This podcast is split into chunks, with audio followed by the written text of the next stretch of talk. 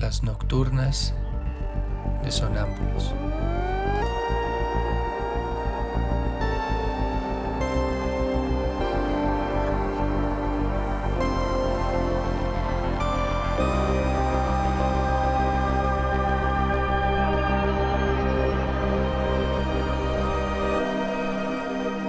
Réplicas diarias a lo tácito e implícito.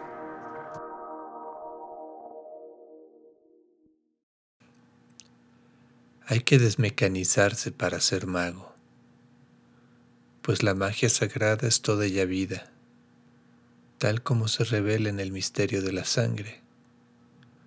Ojalá nuestros problemas lleguen a ser otros tantos gritos de la sangre, nuestras palabras fluyan con la sangre, nuestros hechos sean dones de nuestra sangre.